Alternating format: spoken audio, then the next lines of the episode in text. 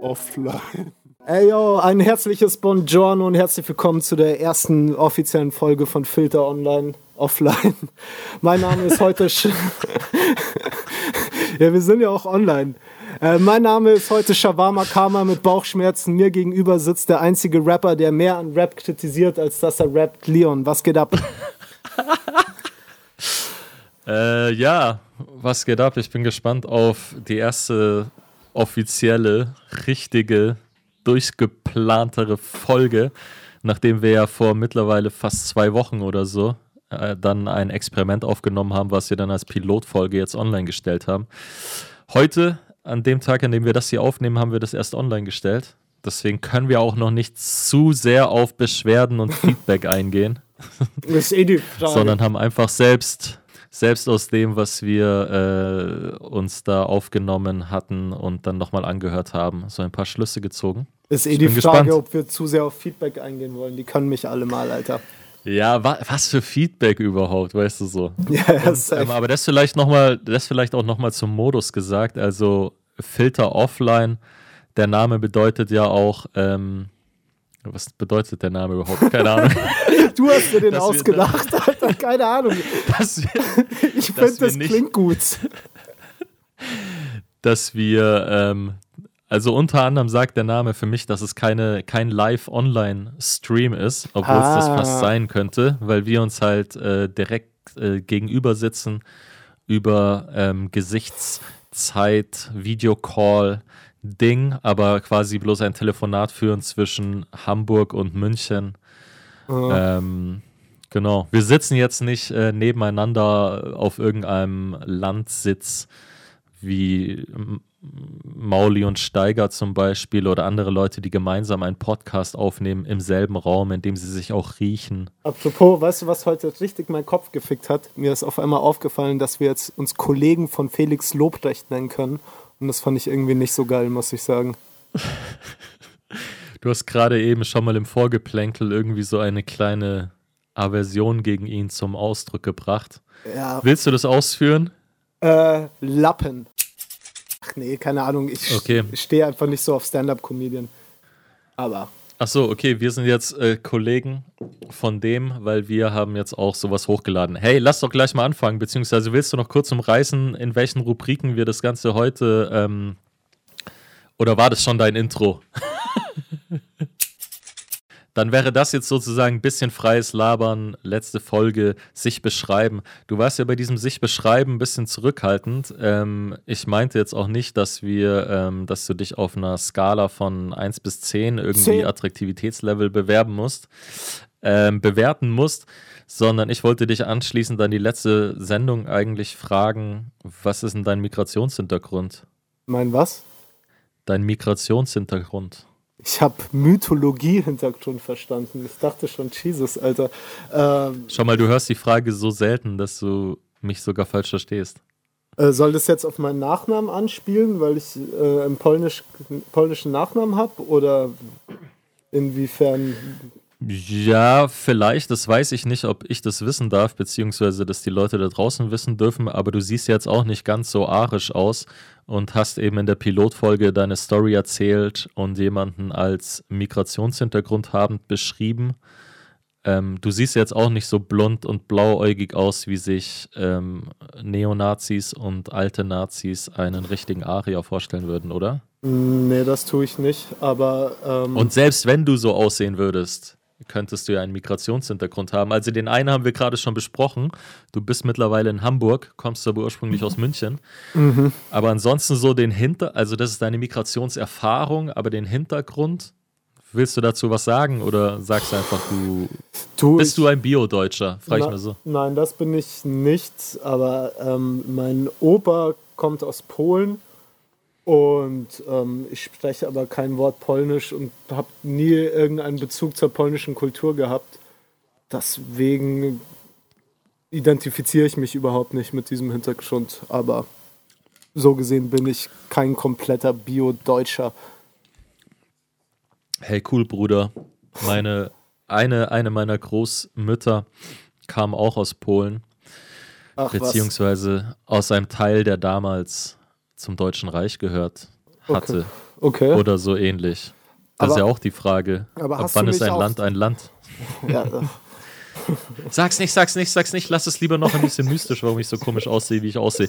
Du wolltest ja auch gar nicht so viel darüber reden, wieso wir so komisch aussehen, wie wir aussehen, oder ich komisch aussehe und du ähm, gut ähm, aussehe. Ähm, dir manche Leute vielleicht auch den italienischen Flavor, den spanischen Flavor unterstellen oh. könnten, wenn sie dich sehen. Si, si, si.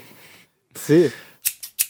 Äh, du hast ja gesagt, äh, wir müssen jetzt auch nicht zu viel auf die Pilotfolge Bezug nehmen. Nee, überhaupt Wer nicht. sich das anhören will im Nachhinein, äh, die war fast zwei Stunden. Wir versuchen es heute irgendwie bei 40 bis 63 Minuten zu halten und haben uns die Themen diesmal vorab ähm, geschickt. Social Media größer Rap-Cypher. In dem Sinne, dass ich den Eindruck habe, dass Social Media und die Möglichkeiten, die damit einhergehen, also die Möglichkeit, tagesaktuell und direkt paar Sekunden nachdem ich einen Gedanken habe, das Ganze ins Internet zu posten, dass diese Möglichkeit eigentlich dazu geführt hat, dass Rap, wie wir ihn von früher kennen, so ein bisschen ersetzt wurde. Was meine ich mit Rap, wie wir ihn von früher kennen? Das heißt, Leute treffen sich und das, was sie am Tag erlebt haben oder in der Woche davor oder was sie gerade für einen witzigen Einfall haben oder eine witzige Situationsbeschreibung, lassen sie einfach los, indem sie zum Mikrofon greifen und das Ganze auf einen Beat rappen. Am besten in einer Cypher, wo einer oder eine anfängt und der oder die andere darauf Bezug nehmen kann und das Ganze dann hin und her geht. Und heutzutage ähm, bemerke ich sowas hauptsächlich über Twitter, Instagram oder sonst wo im Internet. Und ich glaube nicht, dass es nur an Pandemie liegt, sondern auch daran, dass sich so auf die Art und Weise auch Leute mit einschalten können, die eben dann auf Reime verzichten können, sich nicht ähm, ja einen abkrampfen müssen, dass das Ganze sich irgendwie noch reimt, sondern einfach, um es kurz zu sagen, du kannst coole, witzige, ironische und feingeistige und provokante Sprüche raushauen und die können ähm, ja multipliziert werden, also geretweetet, gerepostet werden von Leuten, die sich diesen Sprüchen anschließen. So das populärste Beispiel ist wahrscheinlich El Hotzo. Hast du mhm. den auf dem Schirm? Ja, safe. Ich bin auch großer Fan, muss ich sagen. Der wäre ein super Rapper gewesen. Aber ich denke auch, dass das ja durchaus Sinn macht, weil du musst ja überlegen, egal ob es jetzt eine Cypher oder ein Track ist, wenn du so diesen Punchline-Rap, wie wir ihn jetzt noch kennen, wie du gerade gesagt hast, nimmst, dann kommt es ja frühestens, sagen wir, zwei Wochen nach dem Geschehen ist, um die sich die Punchline dreht, raus. Wenn du jetzt einen Tweet machst wie El Hotzo über keine Ahnung, Laschet hat irgendwas Blödes bei ProSieben gesagt, dann ähm, ist, mhm. das ja, ist das ja faktisch live. Und somit findest du ja viel mehr Anspruch. Und das ist ja irgendwie logisch, dass das Rap ersetzt, wenn es die Punchline oder einen ähnlichen Witz schon live zu dem Geschehnis gab. Du hast schon recht, also es muss jetzt nicht zwei Wochen her sein. Es kann natürlich auch sein, dass ich zu einer Cypher gehe und ich habe auf den Weg dorthin auf meinem Smartphone irgendwie noch eine Newsmeldung gelesen oder so. Also das wäre auch aktuell. Ja, aber, aber wie so wie ich Cyphers kenne, ja. sind die ja also wo es das große Publikum wahrnimmt, ist das ja dann auch zwei Wochen versetzt, wenn du jetzt so die Rapper Mittwoch Cypher von damals nimmst oder so. Das Ach, wurde so was meinst du? Ja, natürlich das. Sowas, was mitgefilmt wird, was mitgefilmt ja. wird und dann ins Internet gestellt wird. Ja, natürlich. Aber hast du recht, das ist eine, das ist eine Hybridfunktion so aus denen.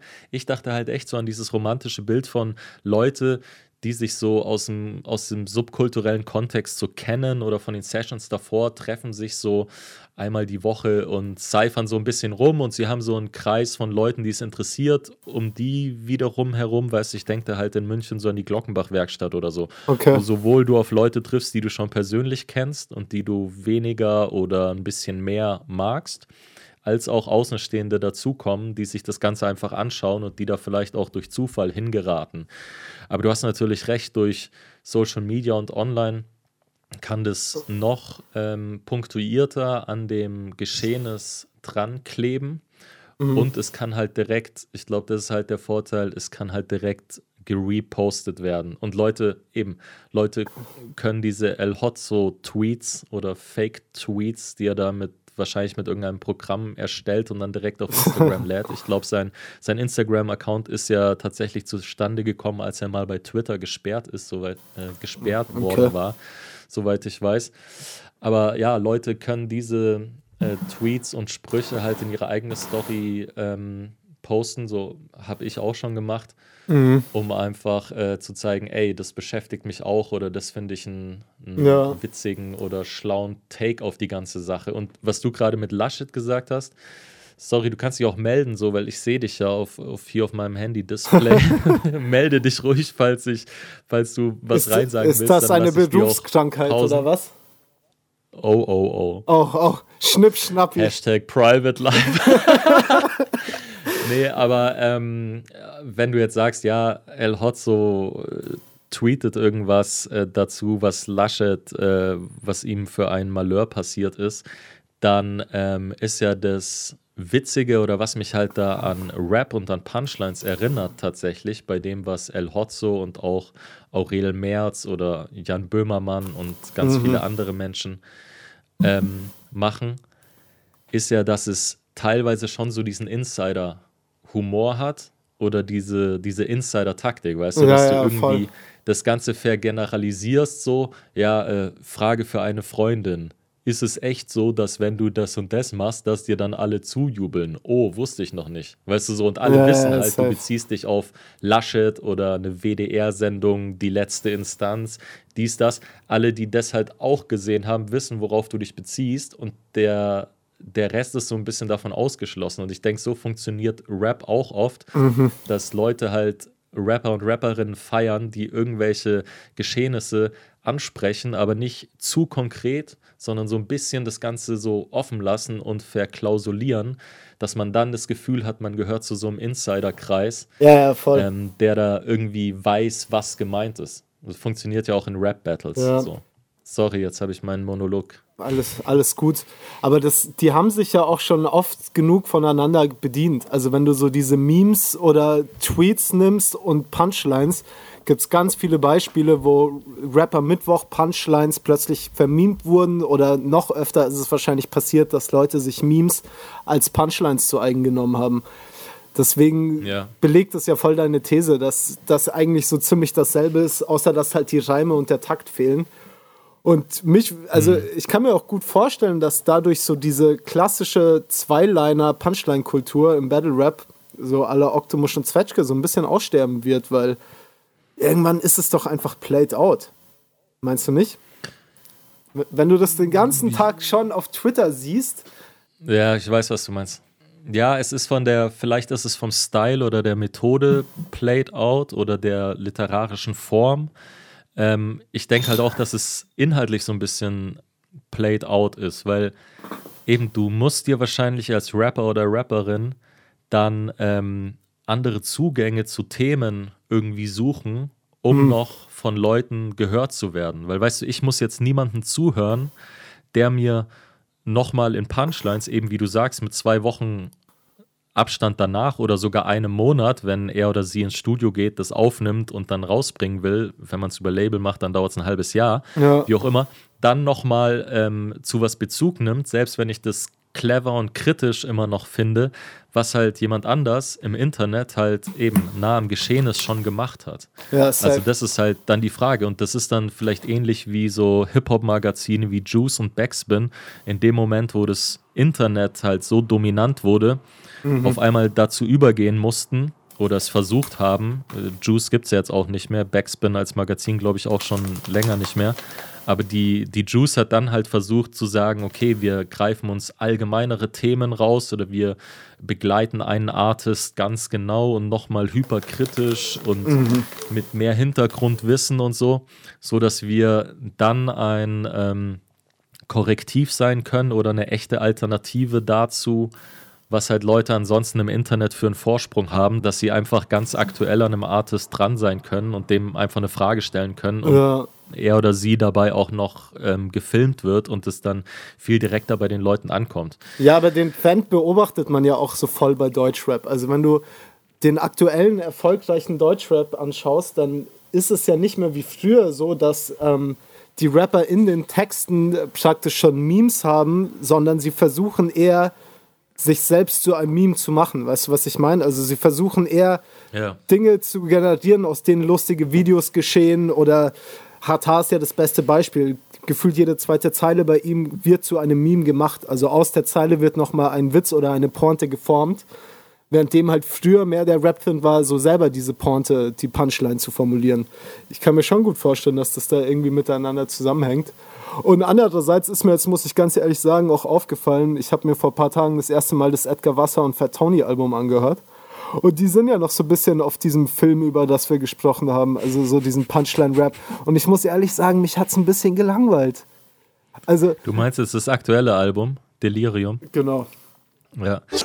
Edgar Wasser ist mir gerade auch in den Kopf gekommen als so ein Rapper, der das richtig groß gemacht hat, dass er halt auf so ähm, popkulturelle große Phänomene ähm, mm. einfach ähm, sich bezogen hat. Und ja, halt voll. Auf eine sau clevere und auch meistens sehr kritische Art und Weise, die ich total gefeiert habe. Ich auch. Aber halt safe. halt fast so dieser, fast so ein bisschen dieser ähm, Fast-Food-Rap, dass es ganz nah am Zeitgeschehen ist uh. und halt nichts ist, was, wo man so pathetisch so eine Ewigkeits.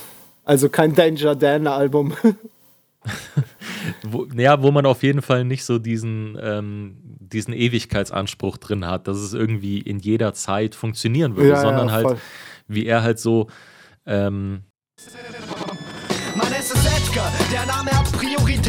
Soweit ich weiß, hat er ja auch Soziologie studiert, äh, schon damals. So sein, seine Beobachtungsgabe, wie er die Gesellschaft sieht und wie er die, wie er die Zusammenhänge durchleuchtet, mhm. halt angewandt hat auf so ganz aktuelle ja. ähm, Beispiele, halt aus Politik, Gesellschaft und Kultur ja, und Subkultur ja, teilweise. Das macht er ja jetzt immer noch. Also ich finde, ich hatte die ganze Zeit beim Hören vom Album, ich will jetzt nicht, ich finde es immer noch ein gutes Album, aber irgendwie fand ich es halt played out und ich hatte die ganze Zeit das Yesin-Zitat von dem letzten Audio 88 und Yesin-Album im Kopf. Ich würde euch so gern dissen wie vor fünf Jahren, doch es wären dieselben Witze wie vor fünf Jahren. Dieses Zitat hatte ich irgendwie so durchgehend beim Hören von diesem Album im Kopf. Und ähm, ja, ich weiß nicht, ich finde es auf jeden Ich weiß gar nicht, ich würde, ich würde zum Beispiel, ich kann jetzt Fat Tony nicht mehr dafür dissen, dass er das Wort Spast benutzt, weil das macht er jetzt nicht mehr.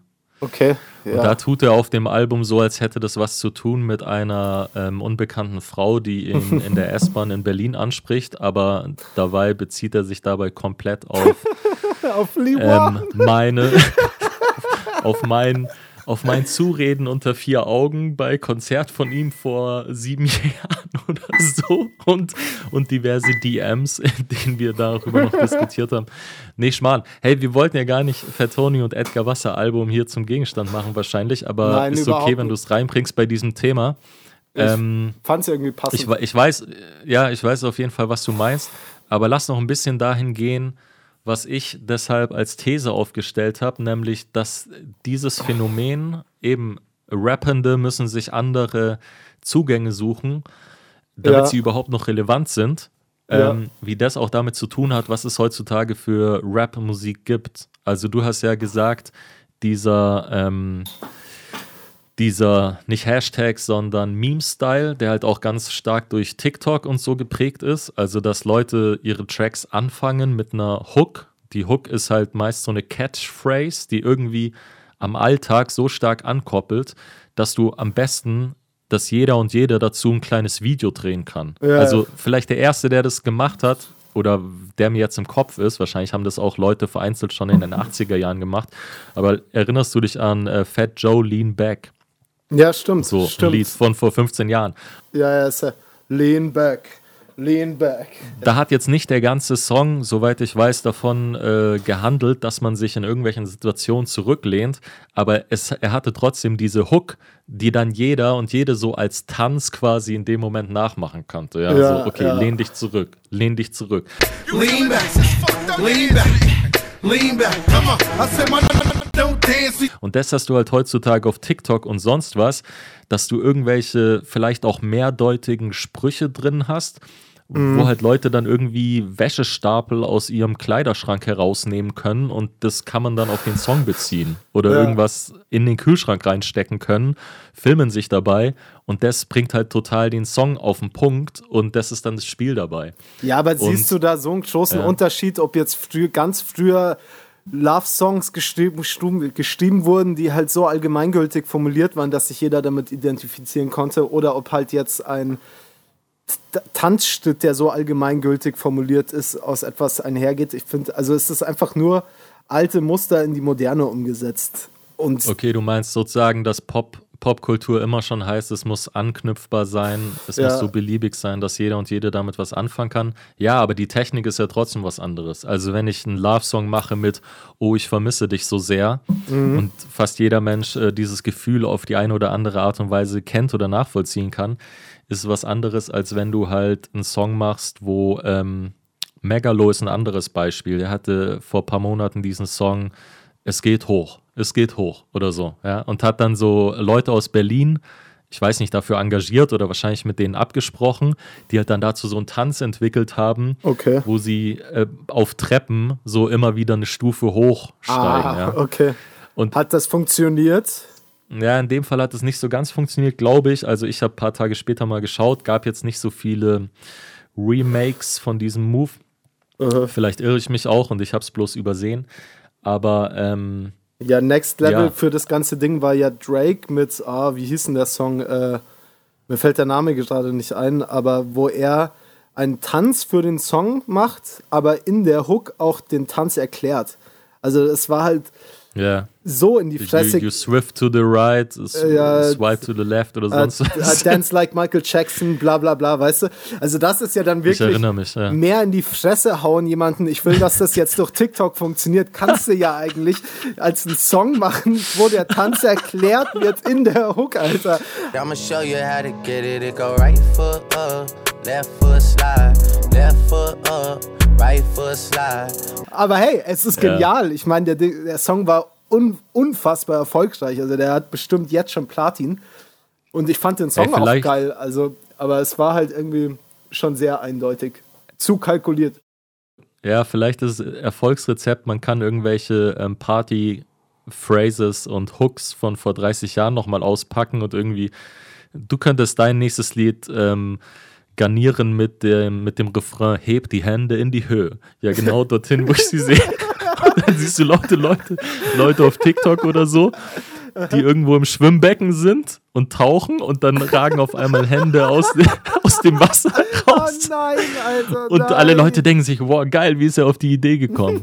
Okay, scheiße, wir müssen hier für Patent anmelden, glaube ich. Nicht, dass Leute unsere Ideen klauen. Aber so absurd ist es nicht. Bist du in diesem ganzen Deutschrap ist fresher denn je Business drin? Schaust du die Videos ja, von? Ja, bisschen, bisschen. Ey, Digga, ich habe mir nicht so viel ja, davon angeschaut, aber ich weiß grob, worum es geht, ja. Ey, das ist so absurd. Also, wie weiß kann man sein? Also, so teilweise, was Loredana hat einfach die Hook von Say My Name von Destiny's Child übernommen. Und, aber das geht ja noch, das ist ja wenigstens aus den frühen 2000ern geklaut. Es gibt ja so Sachen, wo sie irgendwie Songs nachmachen, vom Beat bis zum Flow in der Hook bis ja. Inhalt, die irgendwie so ein Jahr her sind, Alter was soll das? Ja. Und vor allem dann so Hits, was äh, äh, Summer Jam oder so hat Goosebumps von Travis Scott gecovert, wo ich mir so denke. Hm. Aber andererseits finde ich es dann auch krass, dass es so jemanden braucht, wie diesen, wie heißt denn der, Klo 490 oder sowas, keine Ahnung. 144, keine Ahnung. Dass das überhaupt auffällt. Mir ist das da vorher nicht aufgefallen. Und ich, ich höre diese Musik, weißt du, und mir fällt es dann gar nicht auf. Also was bin ich auch für ein Okay, Lappen? das wäre jetzt meine Ausrede. Ich höre diese Musik halt nicht. Also weder die Originale noch die ähm, Fake, äh, die Bitings sozusagen. Was, was ich mir dabei letztens gedacht habe, Leute werden halt bald nicht mehr wissen, was fresh eigentlich bedeutet. Weil schau dir mal die junge Generation jetzt an. Die, die hört das unter dem Titel Deutsch Rap ist fresher denn je, weil ja. halt dieser ähm, Enno ist es, glaube ich, oder? Ja, ja, das genau. einmal irgendwie in die Kamera gesagt hat und dann Leute konkret ihm diese Bitings, also Kopiervorwürfe, ähm, machen konnten, weil sie es halt äh, teilweise gut belegen konnten. Aha. Aber äh, Leute, die irgendwie einsteigen in den Hip-Hop-Slang oder sowas, die sehen das und checken gar nicht, dass es eine ironische Ebene hat, oder? Na, die denken, fresh bedeutet, dass man was ähm, nachmacht. Meinst kopiert. du wirklich? also wir wollen uns nochmal klarstellen, Freshness ist eigentlich eins der Hauptkriterien von von Hip-Hop-Kultur oder den, den Ansprüchen, die Leute, sowohl Leute, die malen, als auch tanzen, als auch rappen oder rumscratchen, an sich haben, dass es halt, ähm, ja, was Eigenes sein sollte und etwas, was es so davor eigentlich noch nicht gab, weil eben der Anspruch ist, jeder Mensch ist so, hat sowas Einzigartiges und das sollte er oder sie auch nach außen transportieren. Kurzer, das kann man ja auch ein bisschen kritisieren, aber ja, jetzt bist du dran, sorry. Kurzer Exkurs. Kurzer Exkurs. Findest du, dass ein Rapper, der heute anfängt zu rappen, muss sich mit der Geschichte von Hip-Hop auseinandersetzen? Findest du, er muss sich einhören in die gute alte Zeit und bisschen Mob Deep und bisschen Della Soul hören oder ist es nicht wichtig? Boah, die Frage, die Frage ist zu schwer, weil ja, gibt es irgendwelche Klassiker, auf die man ja. sich einigt oder so? Ich finde, ich find, du solltest halt irgendwie ein Interesse daran haben, was vor dir war. Ja, was heißt auch, du solltest? Das klingt dann wieder so moralisierend. Ähm, also ich, ich kann ja bloß von mir sprechen, so mich interessiert es halt so. Aber vielleicht bin ich auch einfach ein cooler, respektvoller Mensch. Du bist. ne, ja, aber du bist damit ja auch groß geworden. also ist es respektlos, wenn heute ein 14-Jähriger anfängt zu rappen und sich nicht mit Hip-Hop-Kultur und der Geschichte auseinandersetzt? Nee, es ist halt ignorant. Auf Aber Art und wieso, Weise. Digga? Also, also für mich macht es das aus, ob dieser Mensch sich mit Hip-Hop-Werten brüstet. Also wenn er jetzt anfängt zu erzählen, er wäre so Hip-Hop und fühlt die Kultur, dann bin ich bei dir und man sollte zu einem gewissen Grad sich damit auseinandersetzen. Aber Digga, wenn der 14-Jährige nur Mucke machen will und halt Bock hat, ein äh, bisschen zu rappen, dann muss hm. der auf gar keinen Fall sich irgendwelche alten 80 BPM-Songs anhören. Wieso denn auch? Wenn jetzt jemand mit Popmusik anfängt und das Singen anfängt, erwartet doch auch niemand von ihm, dass der pff, Michael Jackson hört. Gut, das sollte jeder mal getan haben. Das ist vielleicht ein schlechtes Beispiel, aber. Mittlerweile vielleicht nicht mehr. Ah, ich glaube schon. Ich glaube, Michael Jackson ist so ein. Ja, gut, also, wenn das jetzt. Ey, da kommen wir zum anderen Thema, so Werk und äh, Kunstperson äh, trennen oder nicht trennen können, wo mhm. ich eigentlich auch noch anschließen wollte an unser Gespräch über Danger Dan und inwieweit man ihm Kitsch äh, verzeiht von letztem Mal.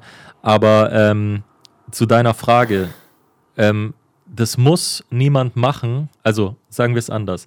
Wenn jetzt ein junger Typ oder eine junge Frau oder ein junger Mensch, wer auch immer, ähm, anfängt Musik zu machen, dann kann die natürlich dope und fresh sein und cool sein und ich kann die genießen, ohne dass er oder sie sich durch Geschichte durchhört, von dem, was davor da war. Aha. Ich denke aber, dass es ähm, aus zwei Gründen ein Unterschied ist zwischen Pop, Gesang und Hip-Hop-Kultur. Hip-Hop bedeutet immer Community und Szene in dem Sinn, dass du hast es auch bei den Scratches, du hast es auch bei Graffiti und beim Tanzen. Es hat halt sehr viel mit einer Auseinandersetzung zu tun, ähm, auch mit einer Battle-Auseinandersetzung was, was strahle ich nach außen aus und was kommt dabei an Feedback zurück. Und ähm, beim Scratchen wollte ich sagen, das hatte ja früher den Sinn, dass du diese Querverweise hast. Das heißt, du gibst ja, ja. Referenzen an, du zeigst, worauf du dich beziehst und du zeigst, dass du Sprüche, Vocal Cuts von anderen Leuten aus der Vergangenheit nochmal in einen anderen Kontext setzen kannst. Und das ist auch das, was heutzutage Meme-Kultur im Internet macht. Mhm. Also das, was heute Memes sind, war früher scratchen und als okay. DJ auflegen. Also sollte so, El deswegen, Hotzo auf jeden Fall ähm, Biggie hören. ja, El Hotzo war keine Ahnung, womit sollte der sich auseinandersetzen? Mit Loriot wahrscheinlich oder sowas. Aber ähm, was heißt, er sollte sich damit auseinandersetzen? Ich wollte den anderen Punkt noch bekräftigen, nämlich ähm, Hip-Hop ist halt eine Kultur, die aus ähm, der schwarzen Diaspora in den USA entstanden ist so. Und ja, Diaspora ja. in dem Sinne, ähm, dass es die Nachfahren waren von Sklaven und Sklavinnen, die aus Afrika ähm, gewaltsam gebracht wurden. Muss ich dir nicht erzählen, so ich, ich führe es bloß deshalb aus, weil ja. das, das hat halt deshalb schon eine andere Schwere ja, ähm, finde, worauf du dich beziehst. Und wie gesagt, warte mal, ich, wie gesagt, ich sage nicht, dass jemand nicht trotzdem gute Musik machen kann. Aber es hat halt was mit, mit Respekt und Interesse zu tun, weil ähm, ich, ich glaube, wir haben halt andere, andere Grundlagen, ans Mikrofon zu gehen und irgendwas in die Welt hinaus zu plärren, als das Menschen in den Ghettos der USA gehabt haben, weißt du? Und da können wir uns schon äh, reflektieren und mal so einen Privilegiencheck.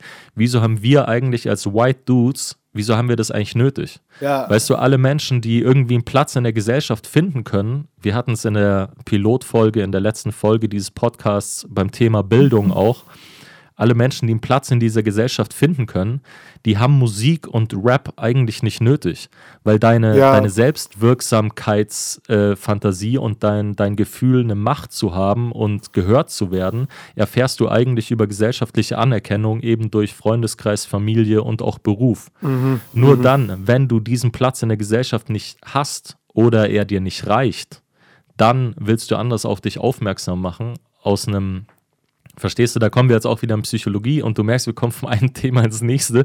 Ich wollte eigentlich noch über Mumble Rap sprechen, aber deshalb finde ich es nicht egal, ob du dich mit äh, Rap-History und auch mit Hip-Hop-History auseinandersetzt. Auch bei Writing hat es damit zu tun, wer bezieht sich auf wen. Du kannst nicht einfach irgendwo hinsprühen und es ist dir scheißegal, ob jemand anders da schon mal gesprüht hat. So. Nee, natürlich. Ähm, oder du sprühst in einem, in einem Viertel, wo eine andere Gang irgendwie das Sagen hat, dann wirst du halt Probleme bekommen. So. Obwohl man das es ja ist ein Unterschied, ob du Es also, ist ein Unterschied, ob du eine U-Bahn besprühst oder ob du ähm, das Privatauto von jemandem besprühst, der als ähm, Angestellter ähm, von der Firma dieses Privatauto braucht, um bei seinem Job gut anzukommen, weil er sonst seinen Job verliert und der eigentlich auch in einer unterdrückten Situation in der Gesellschaft ist, weißt du so? Ja, klar, das, das ist ein, das ist, ein das ist einfach eine Frage von Ignoranz oder nicht Ignoranz. So. Ja, aber da gibt es ja so in der ganzen Graffiti-Szene gerade, ich kenne es aus München aus aktiven Zeiten, gibt es ja auch ganz absurde Strukturen. Also ich weiß, was du meinst, dass man sich überlegen sollte, wo man hinsprüht in in der Hinsicht, wem man schadet, aber so in der ganzen Graffiti-Kultur, ich kenne es nur aus München, weil ich dann aufgehört habe, als ich nicht mehr in München gewohnt habe, aber da beanspruchen so Writer so Yards für sich und meinen so, Digga, weil ich als erstes gesehen habe, wo die S-Bahn steht, gehört die S-Bahn mir und dann hauen die sich deswegen aufs Maul. Was ich da alles mitbekommen habe, Digga, dass jemand mit einem Hammer eine Kniescheibe zertrümmert hat, weil der da gemalt hat, wo ein anderer malen wollte und so. Seid ihr alle komplett bescheuert, äh.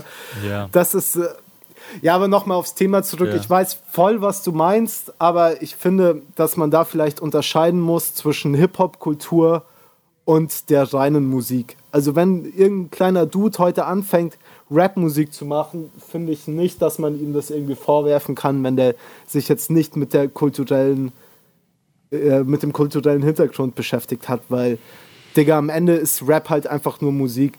Was mir dann auch aufgefallen ist, während du gerade den Monolog gehalten hast, dass man halt auch voll darüber diskutieren kann, ob insgesamt Rappen nicht einfach kulturelle Aneignung ist. Das, ich habe ja. da vor Lass uns das auf eine andere Sendung verschieben, okay. weil äh, das Thema ist sehr groß und vielleicht sollten wir da ey, vielleicht tut es da auch gut, mal äh, Leute einzuladen, irgendwie, die aus einer anderen Perspektive sprechen. Mhm. Ähm, ja, um hier gut. auch nochmal die, die Wokeness in die Höhe zu heben, von wegen, ähm, ja, wir gut. wissen, dass wir da aus einer anderen Perspektive sprechen oder aus der Perspektive derjenigen, die sich das eher angeeignet haben. Aber ey, ich diskutiere da gerne mit dir drüber, inwieweit ich da ähm, bei Wu-Tang Clan und sonstigen Leuten damals Ende der 90er Jahre auch was hineinromantisiert habe, dass ich ähm, mich ähm, identitätsmäßig von denen aufgehoben gefühlt habe und irgendwie gedacht habe, ah ja, ich fühle mich hier auch unverstanden in der Gesellschaft. Ja. Und dass das halt ähm, ja, was halt auch ein gelinde gesagt oder oder oder äh, zärtlich gesagt, zärtlich mir selbst gegenüber gesagt, ähm, übertrieben war.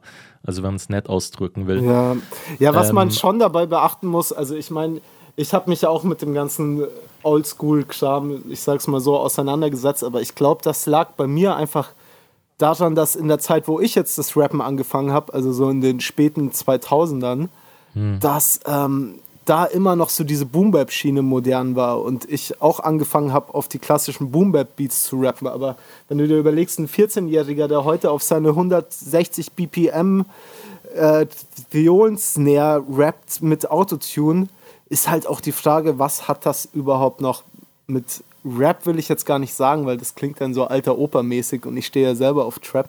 Aber inwiefern da überhaupt noch ein Zusammenhang zu dieser Hip-Hop-Kultur ist. Sowohl musikalisch auch als von den Werten.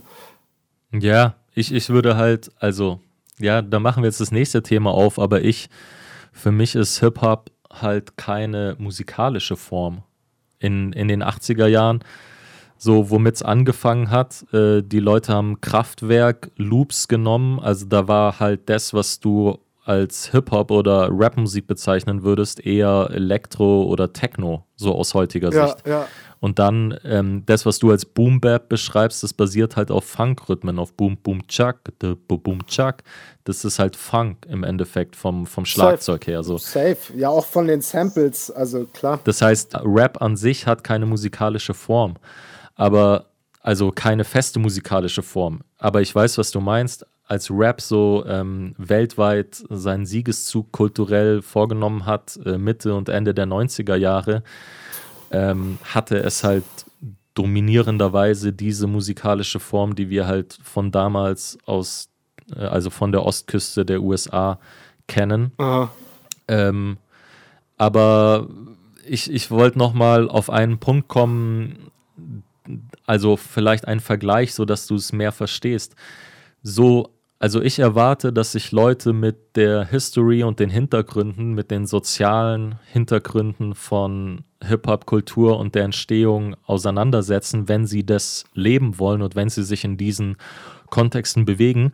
Genauso wie ich es von Menschen erwarte, die in Deutschland leben, dass sie sich mit der deutschen Geschichte auseinandersetzen. Ja, Zumindest gut. in Bezug darauf, dass du irgendwie eine Ahnung hast, hey, wieso haben wir hier sowas wie ähm, Wohlstand? Mhm. Wieso, wo kommen die Anziehsachen her, die wir tragen? Und was hat das auch noch damit zu tun, dass irgendwie Kolonialismus, Deutsches Kaiserreich, Erster Weltkrieg, Zweiter Weltkrieg, nach dem Zweiten Weltkrieg ähm, die ja. Westalliierten, also USA, Frankreich, ähm, voll, dass die sozusagen meinst, ja. Westdeutschland aufbauen wollten als Bollwerk äh, gegen den sowjetischen realsozialistischen Block. Also weißt du, das hat ja alles Gründe, dass hier so ein, so ein Wohlstand ähm, ja, hochgepusht wurde auch so. Und du kannst nicht einfach, ja, wenn du das halt über, überschüttest mit so Mythen wie, ach ja, in den 50er, 60er Jahren hat halt Westdeutschland einen wirtschaftlichen Aufschwung, weil die Leute nach dem Krieg einfach irgendwie wussten, ah ja, wir haben verkackt und jetzt strengen wir uns erst recht richtig an. Das ist halt bloß eine Sichtweise auf die Story und für manche Leute wird sie vielleicht sogar stimmen und dann kann man immer noch fragen, wie cool das ist, dass Leute sich erst anstrengen, nachdem ihnen klar gemacht wird, bei was für einem Scheiß sie mitgemacht haben. Ja, aber ich ähm, auch euphemistisch ausgedrückt. Ich finde diese ja. Aussage, dass man das von Menschen, die in Deutschland leben, erwarten muss, immer so ein bisschen privilegiert. Also ich weiß nicht, inwiefern man von jedem sich so ein also klar, so ein Grundding bekommt man ja eh in der Schule vermittelt von der deutschen Geschichte, aber inwiefern diese Erwartung, jeder ich muss. Ich sag's offiziell, scheiß auf Schule. Also du solltest dir das selbst und über ja, ja aber nee, Digga, natürlich kann Schule auch Anstöße, Anstöße dazu geben, aber, aber ähm, ich beziehe mich dabei dann nicht auf Schule oder sowas. Ja, ja, nee, das meine ich gar nicht, aber ich wollte eigentlich nochmal auf deine Aussage zurück, dass du von jedem erwartest, in Deutschland sich mit der deutschen Geschichte auseinanderzusetzen. Ähm, Allgemein mit der Weltgeschichte. Ja, aber es Leg gibt doch dein Ohr genug. auf die Schiene der Geschichte. Ja, so. Digga, aber das, das kannst du doch nur von Leuten erwarten, die die Zeit und den Schädel dafür haben, sich irgendwelche Geschichtsbücher aus dem, aus dem Strang zu suchen. Es gibt genug. Ja, aber what the fuck? Dann sage ich dem 16-Jährigen, ach was, du hast Zeit, einen Rap-Text zu schreiben und dich hier vor den gemieteten BMW von deinem 18-jährigen Freund irgendwie zu stellen und ein Video zu filmen. Nein, dann solltest du auch ein bisschen Zeit haben, dich damit auseinanderzusetzen ähm, weshalb du dort bist, wo du bist, weshalb deine Eltern da sind, wo sie sind, ja. wo sie hergekommen sind, weshalb sie dahergekommen sind oder weshalb sie schon hier gelebt haben auf diesem deutschen Boden, äh, okay, bevor du geboren bist und ihre Großeltern. Verstehst du so? Leg dein Ohr auf die Schiene der Geschichte. You're just a part of it. So get to the heart of it, cause if you don't do, you won't know. Ja, ja, ich weiß, was du meinst. Sagt dir äh, die Maslowische Bedürfnispyramide was? Ich versuche yeah. such dir meine Aussage daran festzumachen. Die sagt ja so, dass physio physiologische Bedürfnisse erstmal ganz unten stehen und dann baut die sich so auf. Ich weiß die Punkte nicht auswendig. Du musst schon Beispiele bringen, also schlafen und trinken. Schlafen, trinken, insgesamt überleben, genug Geld haben, um dir dein Essen zu kaufen. Und laut dieser Theorie von Maslow besagt die halt, du kannst die Bedürfnisse, die drüber stehen, erst verwirklichen, wenn der Grundstein, das kann man sich ein bisschen wie so ein zusammenfallendes Haus vorstellen. Wenn du dein Fundament nicht hast, mhm. dann kannst du darauf überhaupt nicht aufbauen. Und wenn du jetzt, es gibt genug Menschen in Deutschland, die damit strugglen, am Ende des Monats noch Kohle auf dem Konto zu haben, um sich ihr Essen zu kaufen.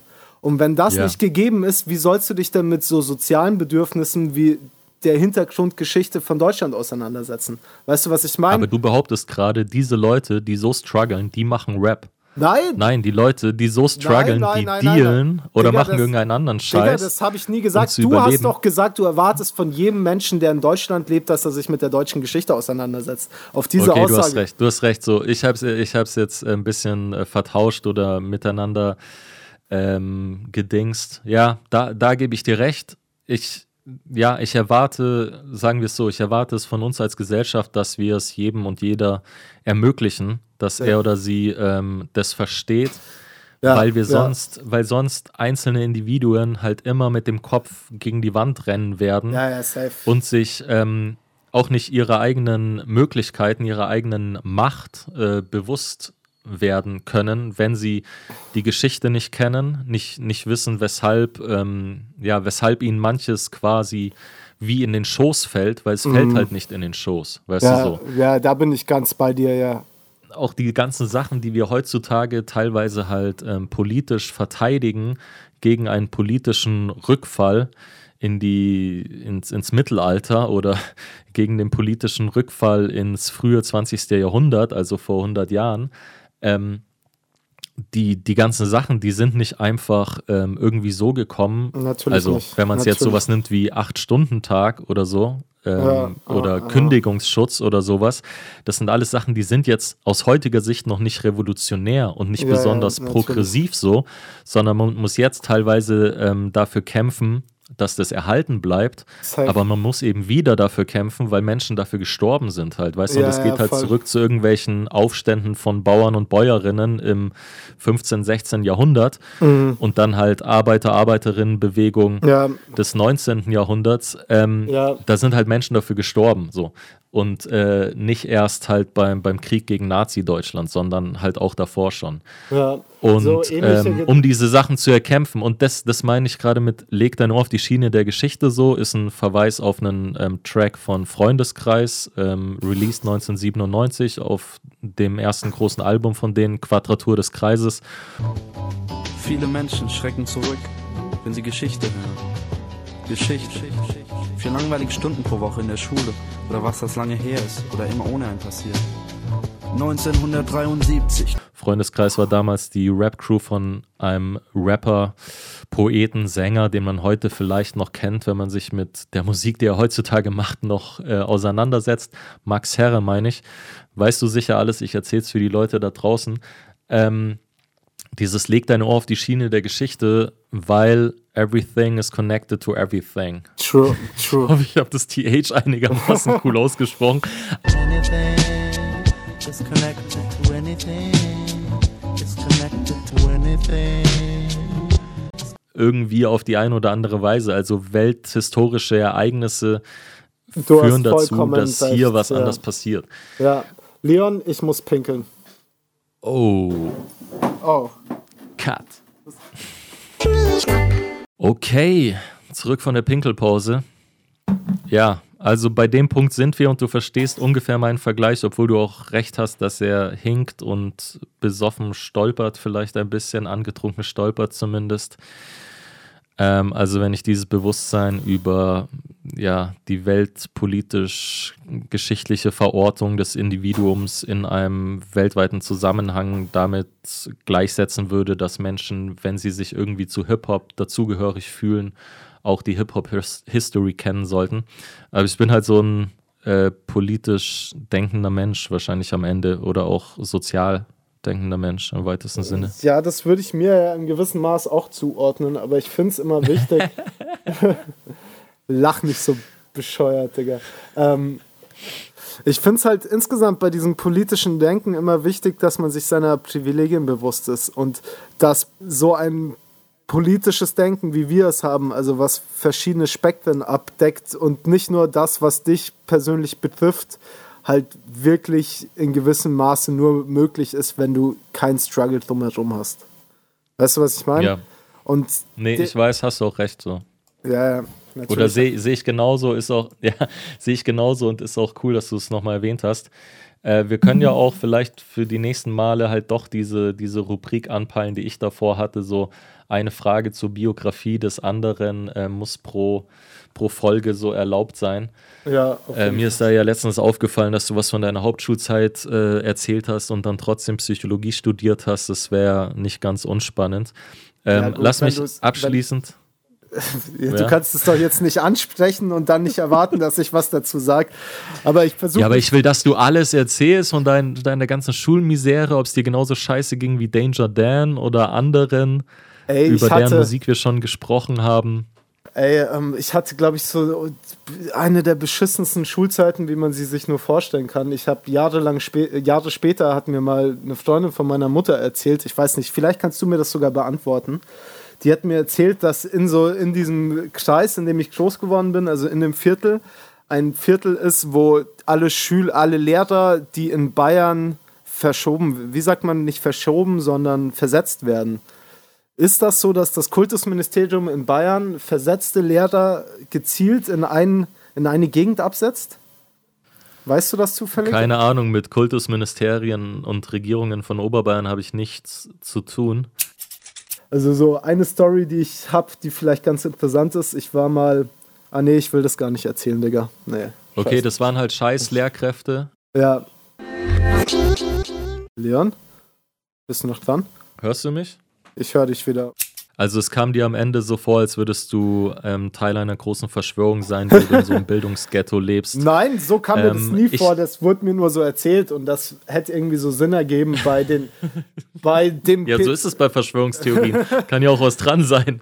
Nein, aber um das irgendwie kurz abzuschließen, ich bin von der Schule geflogen, dann ähm, kam ich nie, nirgends mehr auf eine Schulform, auf der ich war, bin deswegen auf die Hauptschule gekommen, habe dann über die Hauptschule meine mittlere Reife noch gemacht, darüber dann über die Fachoberschule noch ein Abitur und dann zu studieren. Also da, das muss man im deutschen Bildungssystem auch anrechnen, dass du ähm, ab dem, nicht ab dem Punkt, wo du auf der Hauptschule bist, fallen gelassen wirst. Also du hast noch die Möglichkeit, das hat mich so gerettet. Mittlerweile, mittlerweile. Ich glaube, in den 90ern war das noch anders. Das kann gut sein, aus der aber. Zeit, aus der ich komme. Alter. Ähm, also 13. Klasse 2004. Hey, Digga, aber. Da war ich noch ähm, auf der Grundschule.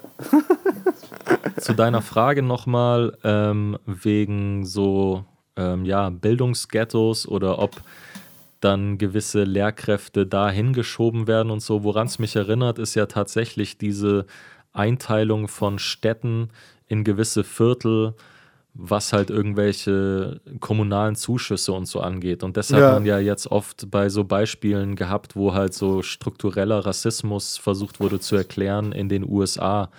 Ja. Halt, äh, wo es dann darum geht, welche Häuser werden wie städtisch unterstützt und sowas. Also ich glaube, das ist äh, recht normal und auch Teil des politischen Verwaltens, dass sowas passiert. Und wie viel das dann an individuellen Entscheidungen in der Bürokratie zu tun hat oder inwieweit das dann auch eine Überlegung ist, dass gesagt wird, ach, da ähm, sitzen bloß Erziehungsberechtigte von Kindern, wo sich die Erziehungsberechtigten nicht so gut wehren können, weil die können nicht so gut Deutsch oder die können keine Anträge ja. ausfüllen, das weiß ich nicht. Aber die Frage an dich zurückgeworfen wäre ja eher, wenn du sagst, du hattest diese Unterstützung, um dich politisch und äh, gesellschaftlich ja in die Reflexion zu begeben, in das Auseinandersetzen und Nachdenken über das, was war und über das, was sein könnte, dann bist du ja einigermaßen privilegiert aufgewachsen oder hast du dir diese Privilegien halt erkämpft? Ähm,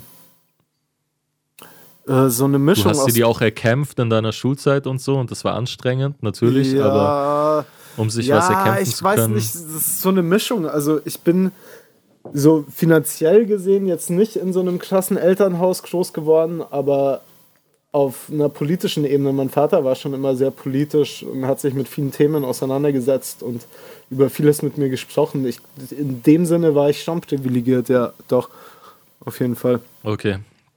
Also so Bildungshintergrund ähm, der, der Eltern. Mhm.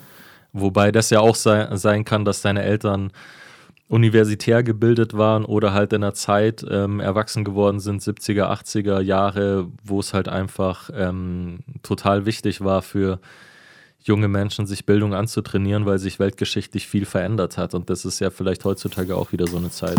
Ja, ja, ich weiß, was du meinst. Nee, aber ich bin tatsächlich äh, der erste Akademiker in meiner Familie, was richtig geil ist. Richtig geil.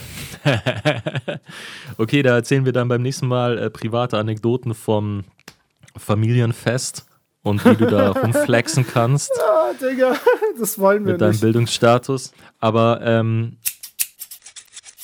Ey, jetzt wird's zu privat. Schneiden nichts, von, nichts von Familien, nichts chick, von chick. Familienfesten erzählen. Nee, nee. Ja, nee, um, um das Thema noch ähm, abzuschließen, was wir eigentlich so geplant hatten für zehn Minuten, jetzt halt eine halbe Stunde schon geredet haben. Digga, was für halbe Stunde? Ähm, Social Media größer als Rap-Cyphers.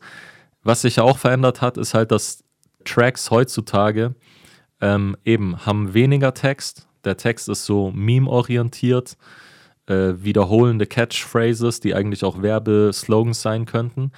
Und ähm, viele Rappende geben sich gar nicht mehr Mühe, Worte richtig auszusprechen, sodass man sie akustisch deutlich hören kann. Ich merke das teilweise bei Sachen, die ich aufgenommen habe.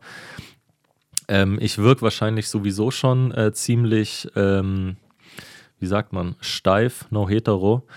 Ähm, im Sinne davon, ja, verklemmt oder angestrengt, so, ja, durch, durch die Inhalte, die ich habe und mir Gedanken mache aber dann mhm. noch mal mehr, weil ich halt versuche, die Worte deutlich auszusprechen, weil ich das noch so kenne von, dass man live auch einfach verständlich sein musste, wenn man rappt. Eben auf 90 BPM Beats halt Sätze so ausspricht, so ungefähr in der Geschwindigkeit, wie wir jetzt auch so reden, wenn wir halt mal schnell reden. Ähm, und dass, dass das halt auf Platte gepresst wurde oder auf CD oder ein Song einmal im Radio lief und du halt in dem Moment alles verstehen musstest vom Text. Weißt du, wie ich meine? Heutzutage, ja, die meisten Sachen, die du heutzutage hörst, siehst du währenddessen auch. Und du kannst immer wieder zurückskippen, zurückscrollen oder du mhm. kannst dir sogar die Untertitel anzeigen lassen.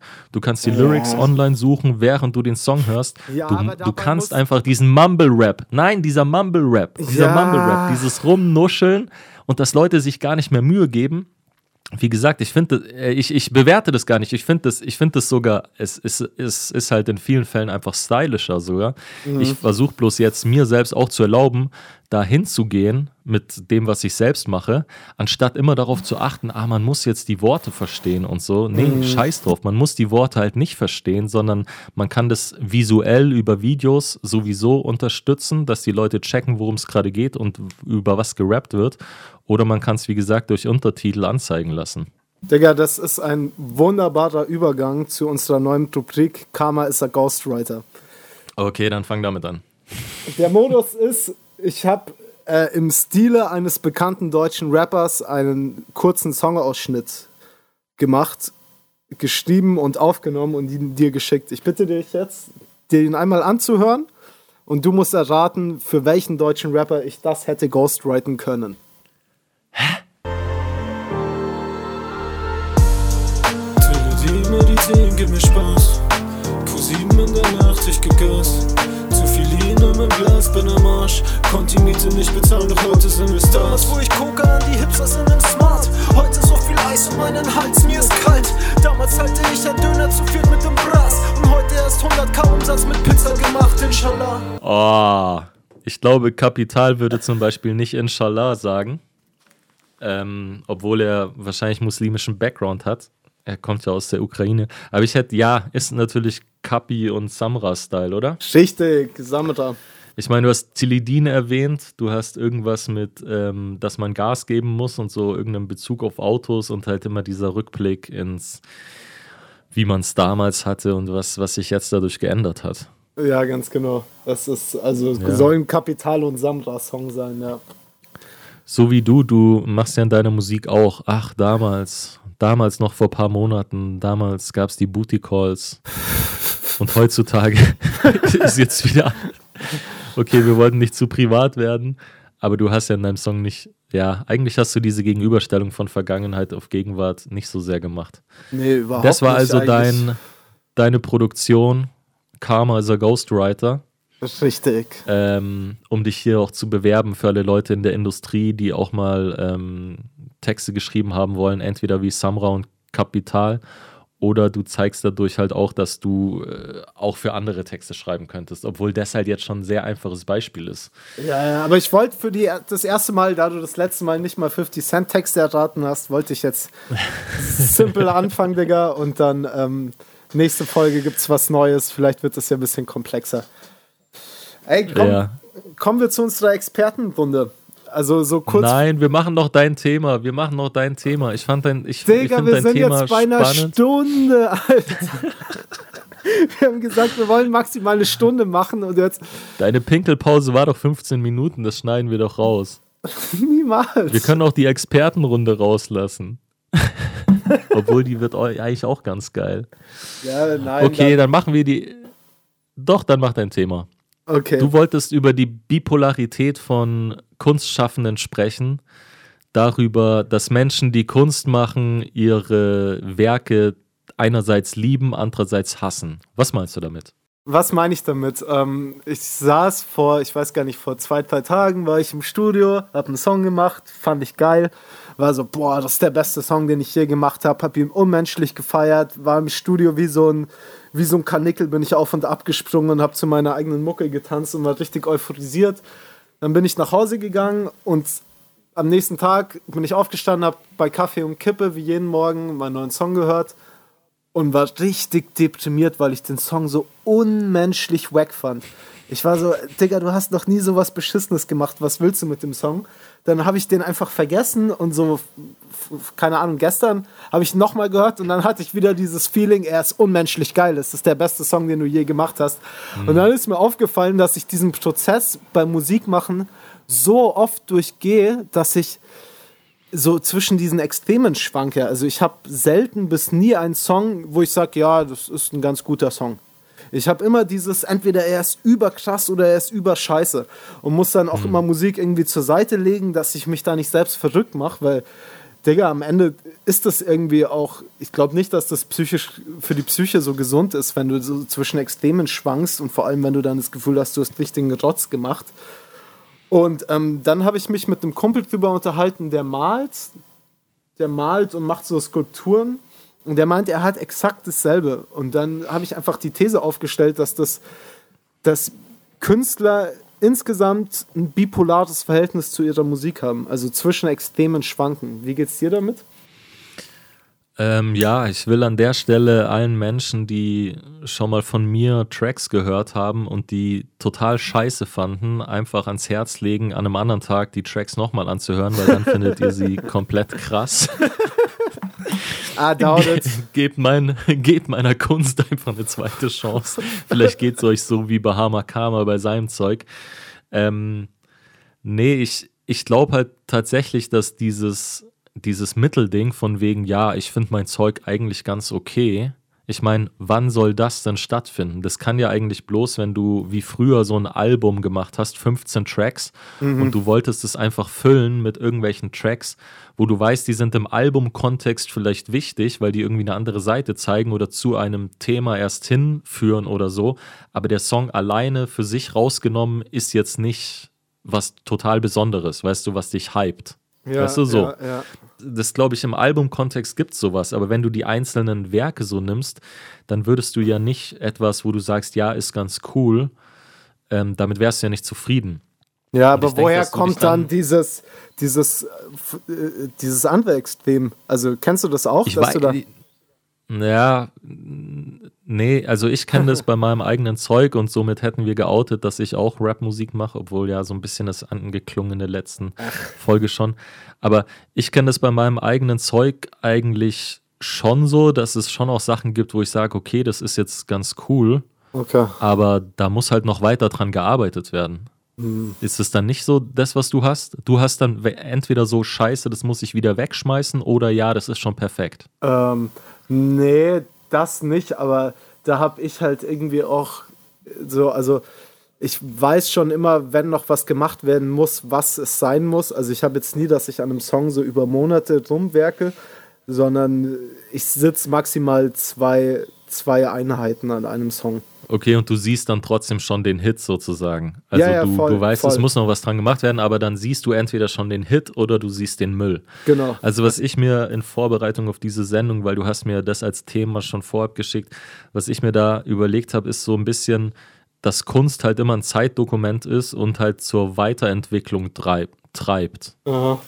Dass Kunst immer ein Zeitdokument ist und halt zur Weiterentwicklung treibt. Das habe ich jetzt zweimal gesagt für den Schnitt. Das lassen wir bitte so drin. ähm, Aber, Also in äh, dem warte, Sinne, dass- dass man- dass man- warte, warte, warte. Ja, Was- ich, ich was weiß auch, ich Kunst habe jetzt auch nein, gemerkt, Nein, kannst du hab, den Satz nochmal wiederholen, ich hab, nein, bitte? ich habe jetzt auch kannst gemerkt, du, äh, ich, was Kunst ja, ist ein. Zeitdokument. Ich habe ich hab jetzt auch gemerkt, dass ich dein Thema halt ein bisschen falsch verstanden habe. Mein Satz war, Kunst ist immer ein Zeitdokument und treibt denjenigen, der es gemacht hat oder diejenige, die es gemacht hat, zur Weiterentwicklung. okay, warte, also ich wiederhole dich an, wenn nochmal. du es gemacht hast. Kunst es ist, ist ein, ein Zeitdokument und es treibt dich. es treibt dich in den Wahnsinn. Ey, Äh. nein, aber schau, ich dachte eben, du meinst ähm, fertige Sachen, die man irgendwie veröffentlicht hat und dass man die dann so. hasst. Und dass das ja Nein, vielleicht nein. ganz gesund ist, dass man das hasst, weil du quasi darauf zurückblickst, wie du vor einem halben Jahr warst Ja. und was du vor einem halben Jahr gedacht hast und dann aber schon weißt, dieses, diesen Spiegel hast du dir selbst vorgehalten und den hast du manifestiert in einem, in einem Werk, um dann aber auch wieder zu wissen, wie du nicht sein willst und um dann erst zu sehen, wie du eigentlich bist und dann aber wieder weiter willst. Ja? Ja, ja, gut, das stimmt auch. Ja. Aber also ich habe es nicht so sehr, dann können wir die Frage, dein Thema an der Stelle tatsächlich ein bisschen abkürzen, weil ich habe dein Thema halt Ja, aber verstanden. eine, eine Sache, die mir noch dazu aufgefallen ist, dass Kunst machen ja im besten Fall immer so was Bipolares hat, weil du machst ja eigentlich keine Kunstwerke über so mittelmäßige Gefühlslagen. Weißt du, was ich meine? Also, Doch, Booty Call. ja, gut. Okay, okay, Time, da hast du schon recht. Nee, aber gehen wir mal von großen Kunstwerken aus, ja. Jetzt, ähm, die behandeln ja im Bestfall oder tun sie eigentlich Ausnahmesituationen oder. ja, ähm, genau. Immer Extremfälle. Und somit hat das ja auch was Bipolares. Und da hast du ja auch immer eine relativ extreme Meinung zu diesen Gefühlslagen, die du da verkörperst. Also, wenn du einen Song über ein wahnsinnig negatives Gefühl, was du mal hattest, machst, dann kannst du ja nur diese zwei Extreme haben. Entweder findest du es super geil oder halt super beschissen, weil alles, was dazwischen wäre, wäre nicht, wär nicht im Verhältnis zu dem Thema, der der so den der Song behandelt. Weißt du, was ich meine? Ich weiß nur so halb, was du meinst, aber ich sag mal ja. also, wenn du, wenn du einen Song über ein scheiß Gefühl machst, dann musst du den Song entweder toll finden, weil du weißt, du hast es super getroffen, dieses scheiß Gefühl. Aber Ja. was gibt dir dann der Song? Zieht er dich zurück in dieses Scheißgefühl oder zeigt er dir, dass du aus diesem, dass du weißt, dass es ein Scheißgefühl ist und das gibt dir Kraft? Weil du Ja. weißt, da willst du nicht zurück in so eine Situation. Ja, ja, genau. So. Oder das gibt dir zumindest Bestätigung. Das ist gut zusammengefasst, Leon, ja. Danke. Woll- Wollen wir das Thema an dem äh, Punkt ähm, beenden? Oder Cancel Culturen? Ja. It's cancelled, motherfucker. Ja. Nee, nee, nicht cancelled, sondern halt ähm, abgebrochen, weil über dieses andere Thema ähm, mit dem Zeitdokument und dass es einen dazu bringt, sich selbst in den Spiegel zu schauen und dass man dann erst sieht, wie, wie man wirklich ist, anstatt wie man sich, sich selbst vorgestellt hat. Das geht ja dann so in Richtung Narzissmus und das wird vielleicht eins der Themen von der nächsten Expertenrunde Aha. Von gut. einer der nächsten Folgen. Aber Mhm. für diese Folge haben wir uns überlegt, Expertenrunde, weil wir auch nochmal darauf hinweisen wollten, dass wir Dinge studiert haben. Und ziemlich lange. Oh, wir schlaue Menschen. Und dir aufgefallen, und nein, ja, was heißt schlau? Menschen, die halt privilegiert genug sind und genug Zeit hatten und so weiter. aber deshalb sich ähm, im Kreis gedreht haben, in einem Kreis gedreht haben, in einem Kreis gedreht haben. Hm? Oh, ja. Ja, nun. Echt super. Ja, warum ist das? Weiß nicht. Wir sind Experten. Experten. Und dass du halt Psychologie studiert hast und ich Politikwissenschaften und dass wir deswegen pro Sendung, pro Folge dem jeweils anderen einfach eine Frage stellen zu seinem Themengebiet. Richtig. Richtig? Das ist absolut wichtig. Und auch gleich mal, um mal zu meiner Frage zu kommen, also um den kurzen, wie ich überhaupt auf diese Frage gekommen bin. Pro7 hat sich ja irgendwie anscheinend vor kurzem dazu entschlossen, neben How I Met Your Mother und Transformers 1 bis 17 auch Politalk-Formate zu bringen. Und da habe ich mir vor kurzem so ein Format angeschaut, wo Linda Zerwakis und irgendein so anderer Dude zusammen immer einen Kanzlerkandidaten interviewen. Hm. Und dann war La Laschet da zu Gast. Und ich habe mir, glaube ich, fast die ganze Folge angeschaut, auch wenn es mich irgendwann tierisch abgefuckt hat. Und was mich dabei so abgefuckt hat, war, es war eigentlich so eine recht pathetische Beobachtung. Aber sie fällt mir halt immer wieder auf, wieso schaffen es Politiker, Fragen aus dem Weg zu gehen, beziehungsweise auf ganz einfache Fragen, die mit zwei Sätzen beantwortet werden, so zu antworten, ohne auf die Antwort einzugehen. Also ohne wirklich die Frage zu beantworten. Zum Beispiel hat Lena Zerwakis oder der andere Dude haben nach klaren Zahlen, also die SPD will ja Hartz IV abschaffen und ein neues, ein neues Konzept entwickeln. Und dann haben sie nach ganz klaren Zahlen gefragt. Was wollt ihr jetzt statt diesen knapp 500 Euro oder wie viel wird für Hartz IV gezahlt? Irgendwie sowas, 500 plus Miete. Wie viel wollt ihr zahlen? Und dann hat der Typ halt, habe ich gerade eigentlich SPD gesagt. Ähm, ja. Ja, jetzt bin ich mir nicht sicher, ob die Folge mit Scho Olaf Scholz war oder mit Laschet. Ist ja auch egal, also entweder was Laschet für die CDU oder Scholz für SPD. Aber bei dem Hartz-IV-Ding war es wahrscheinlich eher Scholz. Deswegen gehe ich eher davon aus. Auf jeden Fall ist der, hat er einfach keine Zahlen genannt und hat 20 Minuten um diese Frage drum geredet. Und ja. da wollte ich dich fragen, ob ihr das im Studium oder ob du das irgendwie gelernt hast, ob es da so ganz klare Rhetorikkurse gibt. Lernt das ein politischer Politiker automatisch auf Fragen nicht zu antworten? Ja, also ich gehe davon aus. ähm, also das ist ja ein offenes Geheimnis. Dazu brauchst du jetzt auch nicht mich, um ähm, quasi zu wissen, dass Menschen, die öffentlich auftreten und in wichtigen Positionen sind, dass sie sich auch ähm, Tipps holen oder ganze Seminare mitmachen und immer wie oder laufend beraten werden von Menschen, die sich damit auskennen.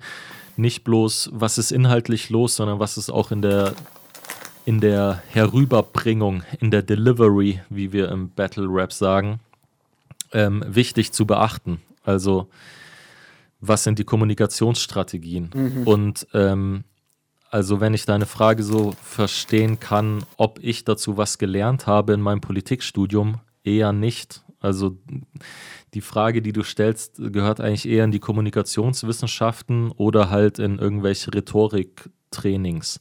Und Politikstudium, so wie ich es ähm, hinter mich gebracht habe, ist jetzt nicht, ähm, wir schauen mal hinter die Kulissen bei äh, großen Parteien oder bei Kanzlerkandidaten und Kandidatinnen und kriegen mit, wie die das alles machen, sondern ähm, bei meinem Politikstudium in München, das war noch auf Diplom, da gab es halt vier Lehrbereiche und der wichtigste war für mich politische Theorie, aber es gab eben auch drei andere und da war halt internationale Beziehungen, das hat halt so wie Staaten miteinander interagieren und was es für Staatenbündnisse gibt und auch Geschichte von internationaler Politik. Und dann gab es aber noch ähm, Recht und Verwaltung und halt noch einen Punkt ähm, Gesellschaft und Wirtschaft. Das war dann so soziologischer. Und das heißt, das Seminar, was am nächsten an deine Frage rankam, das ich belegt habe, war zur Symbolpolitik. Und da geht es halt darum, ja, wie interagieren Politikmachende mit der Presse, wie inszenieren die sich selbst. Und ich glaube halt, dass es ähm, bei dem Beispiel jetzt, was du gebracht hast mit Olaf Scholz, der jetzt Finanzminister ist und als Kanzlerkandidat der SPD immer noch gehandelt wird, oder? Obwohl die SPD ja quasi ganz, ganz wenige Chancen hat, Mhm. überhaupt die stärkste Partei zu werden und somit den Kanzler oder die Kanzlerin zu stellen. Aber ähm, dass es bei dem dann auch immer eine Frage ist, also als wer antwortet er gerade und in welcher Funktion ist er? Okay. Ja, und kann er eigentlich in der Funktion, in der er ist, kann er diese Frage äh, gerade beantworten und bezieht sich diese Frage eher auf etwas, was er fordern würde von einer Regierung oder darauf, was er als Teil der Regierung umsetzen würde. Und wenn du jetzt Olaf Scholz ansprichst, wenn der Finanzminister ist, dann ist er in einer Doppelfunktion. Einerseits ist er jetzt gerade in der großen Koalition in Deutschland und hat eben dieses Regierungsamt als Finanzminister. Gleichzeitig ist er aber auch der mögliche nächste Kanzler und so wahrscheinlich, wie es gerade aussieht, mit der SPD in Zukunft wahrscheinlich eher in der Opposition. Not. Außer es gibt halt eine grün, grüne SPD. Regierung oder sowas, ja. Aber wahrscheinlich läuft es ja eher auf äh, Grüne und CDU, CSU raus. Ähm, außer Ja, die Grünen kriegen die absolute Mehrheit. Jetzt antwortest Aber- du mir auch zu politisch auf die Frage. du machst fast dasselbe, Digga. Die Frage ist doch, lernen das Politiker aktiv? Gibt es, aber das Ja, kannst du natürlich, dein- aber so wie, so wie äh, Kunstschaffende und Künstler, Künstlerinnen, die in der Öffentlichkeit stehen, das halt auch lernen. Die haben halt auch Managements, die ihnen ähm, eintrichtern, wie sie auf Fragen antworten können oder sollten, um nochmal ihr Produkt zu platzieren.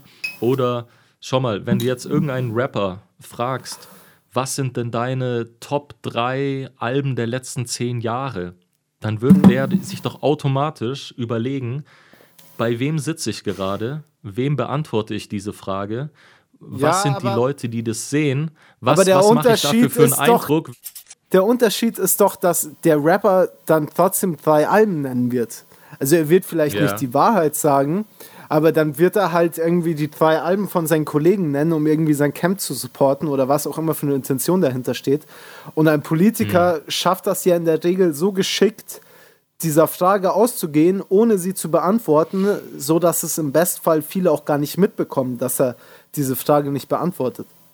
Ja, aber die einfachste Antwort darauf wäre an Olaf Scholz Stelle, ähm, wer weiß, wann wir dieses Gesetz umsetzen können, dann ist doch sowieso durch Inflation jetzt noch gar nicht klar, was 500 Euro dann wert sein werden. Ja, aber das Also, machen weißt du, die so, ja nicht. Die Frage ist doch unterkomplex. Die Frage ist doch unterkomplex. Wenn man sagen will, nennen Sie jetzt einen Betrag, den Menschen, die Hartz IV beziehen werden, bekommen werden. Also da fühlt sich vielleicht Olaf Scholz oder wer auch immer, fühlt sich so verarscht. So, Ja, also könnte selbst- ich mir jetzt vorstellen. Selbst das, dann kannst du ja eine utopische Zahl nennen. Dann kannst du ja als Olaf Scholz sagen, yo, ich kann das nicht sagen, was wir am Ende durchsetzen, aber im Bestfall mei meiner Utopie 800 Euro wäre schon geil. 800 Euro wären schon geil, zum Beispiel, genau. Ja, und da, okay, gutes Beispiel. Dann kommt er in das Problem, dass er als Politiker in der Zwickmühlensituation ist, dass er versuchen muss, vor allem wenn er zu einer sogenannten Volkspartei gehört, also wenn die SPD sich begreift als Volkspartei, komischer Begriff, aber was gemeint ist, ist einfach, Ja. Menschen unterschiedlicher sozialer Schichten können und sollen uns wählen.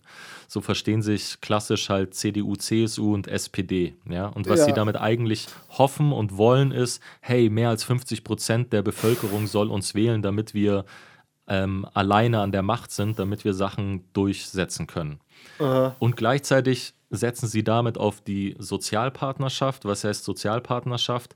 Ist die Vorstellung, dass Arbeitgebende in Anführungsstrichen, also diejenigen, die über das Eigentum verfügen und ähm, Lohn auszahlen, aus linker Perspektive kann man dazu auch Kapital besitzen oder Kapitalisten sagen, dass diejenigen und diejenigen, die arbeiten, also ihre Arbeitskraft verkaufen, aus linker Perspektive würden wir Lohnabhängige sagen oder klassische Arbeiter und Arbeiterinnen, dass die alle eigentlich im selben Boot sitzen würden. Und deshalb muss Olaf Scholz als SPD-Typ gleichzeitig ähm, die Seite der ja, Besitzenden, Produktionsmittelbesitzenden, also der Chefs ähm, repräsentieren und zufriedenstellen und gleichzeitig die Seite derjenigen, die halt keine Firma besitzen, sondern sich halt anstellen lassen müssen und für Lohn ihre Arbeitskraft verkaufen müssen. Aha. So, und deswegen kann er nicht sagen, ja, cool fände ich 800 Euro, weil dann steigen ihm halt ähm, die Besitzenden auf die Matte und sagen, hä, wie willst du das denn finanzieren? Dann müsste er aus einer linken Perspektive oder aus einer gemäßigt linken, reformistischen Perspektive sagen, ja, wir erhöhen halt die ähm, Einkommenssteuer oder die Steuer, die darauf beruht, wie viel Kapital man besitzt. Also wir machen Umverteilung von oben nach unten. Und dann hätte er Probleme mit den Arbeitgeberverbänden, ja, Mhm. also mit den großen Konzernen. Und ähm, also du bist als jemand von einer Partei, die nicht die Klassengegensätze ähm, offen ausdrücken will, Mhm. also eigentlich von jeder Partei, die nicht linksradikal ist, bist du immer in der Zwickmühle Ja. äh, zu sagen, ja, wir müssen verschiedene eigentlich in der Gesellschaft entgegengesetzte Positionen irgendwie vereinen und wir müssen es allen recht machen. Und deshalb überlegst du in Also so das einer Situation, Bisschen, so ein bisschen wie ein Papa von mehreren Kindern, der versucht, es allen Kindern recht zu machen, damit ihn alle noch lieb haben, um es ganz stumpf runterzubrechen. Ja, um es ganz stumpf und strukturell ähm, Ja, irreführend herunterzubrechen. Aber, Aber ähm, du beschreibst ja Doch, Papa ist Zeit- vielleicht eine gute, Papa ist äh, vielleicht gar kein so schlechtes Beispiel, weil sich Politiker und Politikerinnen ja oft so elternmäßig äh, Ja. fühlen oder gesehen werden wollen, auch wenn sie strukturell von der Analyse her wahrscheinlich ja aus einer linken Perspektive ja nicht direkt Eltern sind. Okay, Aber, aber, ähm, aber jetzt im Prinzip hast du ja die ganze Zeit die Intention, wieso Politiker so antworten, mir erklärt. Mhm. Das äh, wusste ich zum Teil natürlich, war mir das schon bewusst, war trotzdem sehr interessant, das jetzt mal ein bisschen detaillierter, aber um auf die Frage zurückzubekommen, die Frage, wie und ob, also ob sie das lernen, beantwortest du ganz klar mit Ja, aber wie. Ja, aber da, ist die Frage, welche Politiker, welche Politiker und Politikerinnen. naja, aber das ist ja, das ist ja ein. wenn du es dir leisten kannst, dann, dann machst du diese Kurse, dann wirst du gecoacht. Verstehst du so? Wenn du wichtig genug bist, dann bekommst du von deiner Partei finanziert oder über die äh, Mittel, die über die Steuerzahlenden ausgezahlt werden an die gewählten Parteien im Parlament, dann bekommst du das natürlich finanziert. Dann sind das ganz Ja. normale Investitionen, die eine Partei tätigt, weil sie weiß, sonst kommen wir scheiße dort draußen an oder Ja, sonst ja. redet sich jemand in krasse Schlamassel rein. Und das ist ja auch das. Politiker und Politikerinnen sind halt sehr vorsichtig dabei, was sie versprechen werden dafür, was sie machen können. Ja, da sind sie, und das ist ja auch ein Vorteil in dem Sinne, da sind sie vorsichtiger geworden, wahrscheinlich, weil sie sonst halt zu oft daran erinnert werden, was sie in dem und dem Interview eigentlich gesagt haben. Ja, Und ja. da hat sich natürlich auch die Medienlandschaft verändert, weißt du? So, wenn Politiker und Politikerinnen früher einfach im Stimmenkämmerlein mit einer Zeitung ein Interview geführt haben und jemand hat stenografisch mitgeschrieben und dann was davon an die bestimmte Leser und Leserinnenschaft dieser Zeitung transportiert, dann wusste der Politikmachende oder die Politikmachende, zu welchem Publikum er oder sie spricht. Ja, Weißt ja, du, wie ich meine? ja, ja. Heutzutage wird dir ein Mikrofon hingehalten, es wird ein Video aufgenommen und du weißt, alle können das im Internet reproduzieren, weiterschicken, remixen, Mhm. dich auf dein Wort irgendwie festnageln sozusagen. Ich glaube, deshalb werden viele noch vorsichtiger. Und ein weiterer Punkt ist auch noch zu bedenken, dann können wir mal mit der Expertenrunde abschließen oder du bist langsam mal dran. Aber in vielen Fragen stecken halt auch provokante Prämissen. Ja, und Ja. viele Politiker durchschauen sowas halt. Ja, Also das heißt, ähm, wenn jemand fragt, ähm, äh, wie wollen Sie verhindern, dass ähm, durch Ihre Politik weiterhin die Fische in den Teichen rund um die Fabriken verseucht werden und Menschen daran sterben, dass sie verseuchten Fisch essen. Ja, so als Beispiel. Dann, muss, dann ist der Politiker oder die Politikerin natürlich erstmal damit beschäftigt, die Prämisse, also die Voraussetzung, die in der Frage steckt, die Unterstellung und die Behauptung, die zu entkräftigen. Weil du, wenn du dann darauf eingehst und sagst, ja, also natürlich wäre es gut, wenn wir irgendwie Sicherungsmechanismen einbauen, so dass die Flüsse nicht verpestet werden, dann gibst du ja indirekt zu, dass deine Politik daran schuld ist, dass es erst so weit gekommen ist. Und viele durchschauen das halt schlauerweise und wissen, dass in vielen Fragen eigentlich schon Weltanschauungen und Perspektiven auf das, was jemand gemacht hat, mit drinnen stecken und wissen, dass die Frage dann nur teilweise ernst gemeint ist und dass Ja, in, der, in der. Frage eigentlich halt schon ein Angriff stecken kann. Ja, voll. Ich und weiß, deswegen ist es gar nicht so verwunderlich, dass viele halt ausweichen so. Ja, voll. Ähm, ja, ich hatte da vielleicht auch eine bisschen naive Einstellung zum Politikstudium an sich, also zu Politikwissenschaften. Na, jetzt, wo du gerade deinen Monolog gehalten hast, ist mir natürlich sofort bewusst geworden, dass du das nicht lernst. Ich hatte, als ich mir diese Frage überlegt habe, beziehungsweise als ich die Sendung gesehen habe und dann an dich denken musste, irgendwie halt einfach so im Hinterkopf, ja, vielleicht lernt man ja in einem, ich weiß gar nicht wieso, weil es jetzt so im Nachhinein wirklich naiv ist, aber ich habe mir irgendwie vorgestellt, in Politikwissenschaften lernst du auch ein Politiker zu werden. Ich bin da einfach so ein bisschen mit dem Gedanken rangegangen, so wie in einem Psychologiestudium. Du hast ja Kurse wie klinische Psychologie etc., wo du Vorgehensweisen in dem Berufsfeld, das dieser Wissenschaft Ja. entspricht, nachgehst. Und da, irgendwie dachte ich das, dass man vielleicht. Aber es macht natürlich Sinn.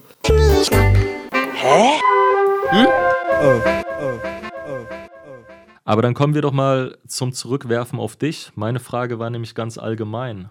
Meine Frage war nämlich einfach, wenn du Psychologie studiert hast, was bedeutet eigentlich Psyche?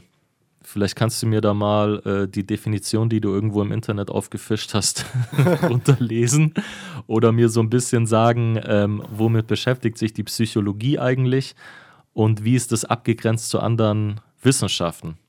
Oder anders gesagt, wieso sagt man dazu nicht einfach Herz oder Seele? Ähm, naja, also so gesehen ist ja das Wort Psyche von Seele abgeleitet, deswegen ist, kommt er aus dem Altgriechischen. Ich musste nicht mal die Definition dafür googeln, weil ich glaube ich in allen Grundkursen, die ich hatte, auf Seite 1 die Definition von Psyche und Psychologie hatte. Psychologie ist die Lehre der Menschen und befasst sich mit der Gesamtheit aller inneren Prozesse. Also, und das trifft es ja eigentlich auch ganz gut. Die Psyche als Gesamtheit aller inneren Prozesse beschreibt es ja perfekt, weil deine Psyche oder es ist so wahnsinnig beliebt, ich glaube in allen Sozialwissenschaften, Definitionen mit, einem, mit einer Ausschlussdefinition zu geben. Anders gesagt, Psyche ist alles, was nicht die Füße ist. Und das, das beschreibt es eigentlich wahnsinnig gut, weil deine Psyche, da wo das Denken anfängt und das Fühlen aufhört, alles beschreibt. Das ist so ein wahnsinnig weiter Prozess. Ja, aber da würde, da würde ich als Materialist halt wieder sagen, also als jemand, der davon ausgeht, dass wir aus Materie bestehen, ähm, alle inneren Prozesse, da gehören halt auch irgendwie Verdauungsprozesse dazu und Gasentwicklung im Darm. Also innere Ja. Prozesse sind doch auch Chemie und Biologie. Was meinst du denn da mit inneren Ja. Prozessen?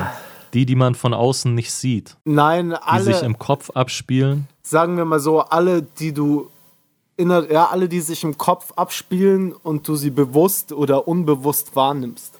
Also du nimmst ja deine Psyche immer wahr, ob du sie in diesem Moment wahrnimmst oder später unbewusst wahrnimmst, hat es ja immer irgendwas mit Wahrnehmung zu tun. Wenn du etwas fühlst, etwas denkst, dann nimmst du es wahr, währenddem dein Darm äh, Verdauung produziert, das nimmst du in dem Moment nicht wahr. Obwohl das ja irgendwie auch schwer zu definieren ist, weil gerade der Darm ja in der Psychologie auch recht interessant ist, weil der anscheinend so einen wahnsinnigen äh, Einfluss auf die Psyche hat. Also Darmprobleme können zu psychischen Krankheiten führen und andersrum psychische Krankheiten können Darmprobleme und Verdauungsprobleme hervorrufen. Was dann wieder so, so ja, es klingt lustig, aber das, ja, das, nee, aber das ist genau die Frage. Also, wo, also anders gefragt, überschneidet sich nicht Psychologie eigentlich zwangsläufig mit Biologie? Weil du meinst jetzt die inneren Prozesse, mit denen beschäftigt sich die Psychologie, aber die beschäftigt sich ja auch damit, was passiert, wenn Menschen Angst haben, was passiert, wenn Menschen verliebt sind, ähm, etwas kennenlernen wollen. das sind ja alles innere Prozesse. Also Ja, aber die zeigen sich ja im Äußeren oder in der Interaktion zu anderen Menschen. Da, deshalb ist sie auch eine Sozialwissenschaft, weil sie darauf Bezug nimmt, was gesellschaftlich passiert. Ja, auf jeden Fall. Aber ich meinte ja auch, die Psyche ist das, was die inneren Prozesse, nicht, dass die Psychologie sich nur mit inneren Okay. Prozessen. Okay. Die Psychologie beschäftigt sich mit, deinem, mit dem kompletten Erleben und Verhalten. Also das, was in dir passiert und was ähm, daraus geschieht. Also Also erinnern, denken, vorstellen, sowas. ganz genau. Mhm. Okay. Dann seid fast schon gespannt auf die nächste Expertenrunde in der nächsten Folge, wenn wir dann ein bisschen spezifischer werden, beziehungsweise ich äh, davon ableitend. Ich habe nämlich schon äh, weitere Fragen aufgeschrieben. Außer du Ui, wolltest noch was dazu sagen. Wann wurde die Psychologie denn entwickelt als eigene ähm, Fachrichtung? Weil ich, also anders gesagt, früher gab es halt wahrscheinlich bloß Philosophie auf der einen Seite. Und Philosophie wurde dann, ja, war immer so im Spannungsverhältnis zu Religion oder teilweise auch deckungsgleich mit Religion. Und auf der anderen Seite halt Naturwissenschaften, dann Mathematik und Biologie und Physik, später dann auch Chemie. Ich kann dir tatsächlich keine Zahl nennen, wann es war. Es war auf jeden Fall im äh, 20. Jahrhundert. Ich glaube, dass sogar Sigmund Freud der erste Psychologe war. In dem Sinne, dass er dann die Psychoanalyse auch äh, vorangetrieben hat und gesagt hat, man kann Menschen auch heilen oder Ja, ihr Verhalten genau. dadurch verändern, dass man mit ihnen auf eine gewisse Art und Weise spricht oder bei ihnen Gedankenprozesse Ja, äh, obwohl es da äh, Dokumentationen nach natürlich schon, wie bei allem, bei den Griechen schon ähm, Art Therapiesitzungen gab, wo sich mit dem Patienten hingesetzt wurde und, und einfach mal geredet wurde übers Leben. unfassbar, oder? Dass die schon auf diese Idee gekommen sind. Ja, ist witzig, dass du die alten Griechen auch ansprichst, also das antike Griechenland. Darauf habe ich mich ja in meinem Politikstudium oder als ich gesagt habe, ich, was mein Politikstudium ausmacht, auch bezogen. Also, dass da bei Aristoteles und Platon anfängt und da natürlich der kleine Disclaimer. Mir und uns ist auch bewusst, dass die Sachen, die wir studiert haben, äh, ziemlich eurozentristisch aufgezogen sind. Ja. Also viele andere Regionen der Welt halt außen vor lassen und dass da noch viel anderes Wissen auf der Welt vorhanden ist, das halt ähm, ja von, von den Menschen, die uns das beigebracht haben, ausgeklammert wurde, teilweise aus Zeitgründen, aber halt, dass in dieser Beimessung von Relevanz schon auch eine eurozentristische ähm, Ignoranz der Welt gegenüber steckt oder ein Überlegenheitsgefühl. Das ist ja aber auch voll studienbedingt. Also ich habe in meinem Studium wenig zu irgendwelchen alten Schamanen gehört, die schon eine Art Therapieform hatten. Das liest man natürlich hier und da in Fachzeitschriften, aber sowas wird im Studium nicht behandelt. Dieses Eurozentristische ist schon auch äh, lehrgangbedingt. Also ich hatte wenig dazu, wenn, wenn nicht sogar nichts. Das hattest Was- du dann eher auf praktischer Ebene in Berliner Ja, genau. Clubs. Ja, genau. Wenn dann plötzlich irgendeine Schamanin zu mir gekommen ist von, auspackt.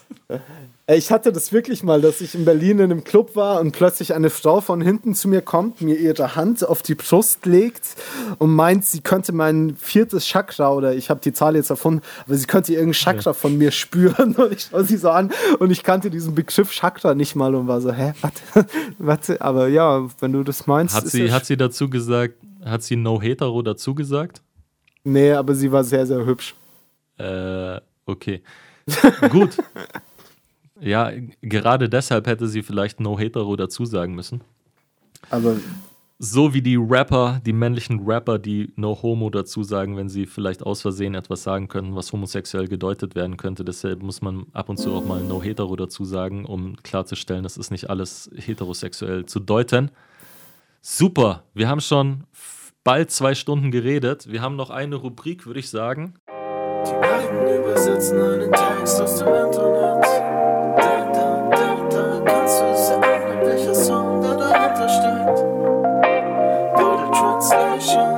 Doodle Rap Translations sind einfach Fails, die uns das Internet ausspuckt, wenn wir versuchen, durch Internethilfe englischsprachige Rap-Texte zu übersetzen.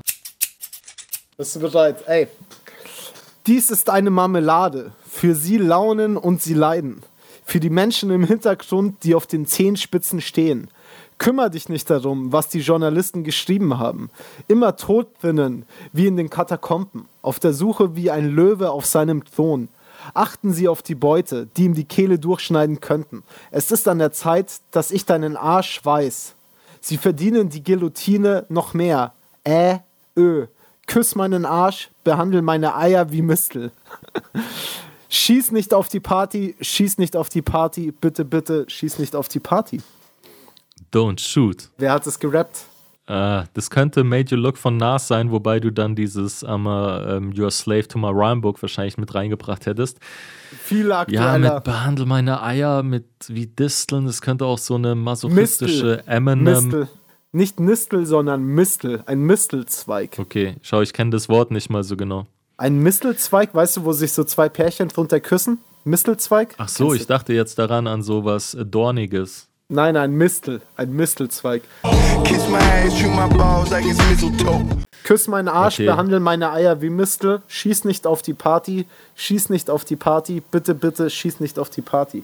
Also die Person, die dieser Rapper oder diese Rapperin anspricht, dann wahrscheinlich eher Rapper, wenn er von Eiern spricht, nehme ich jetzt mal an, dass das so binärgeschlechtlich gedacht ist von der Person, die das ausspricht.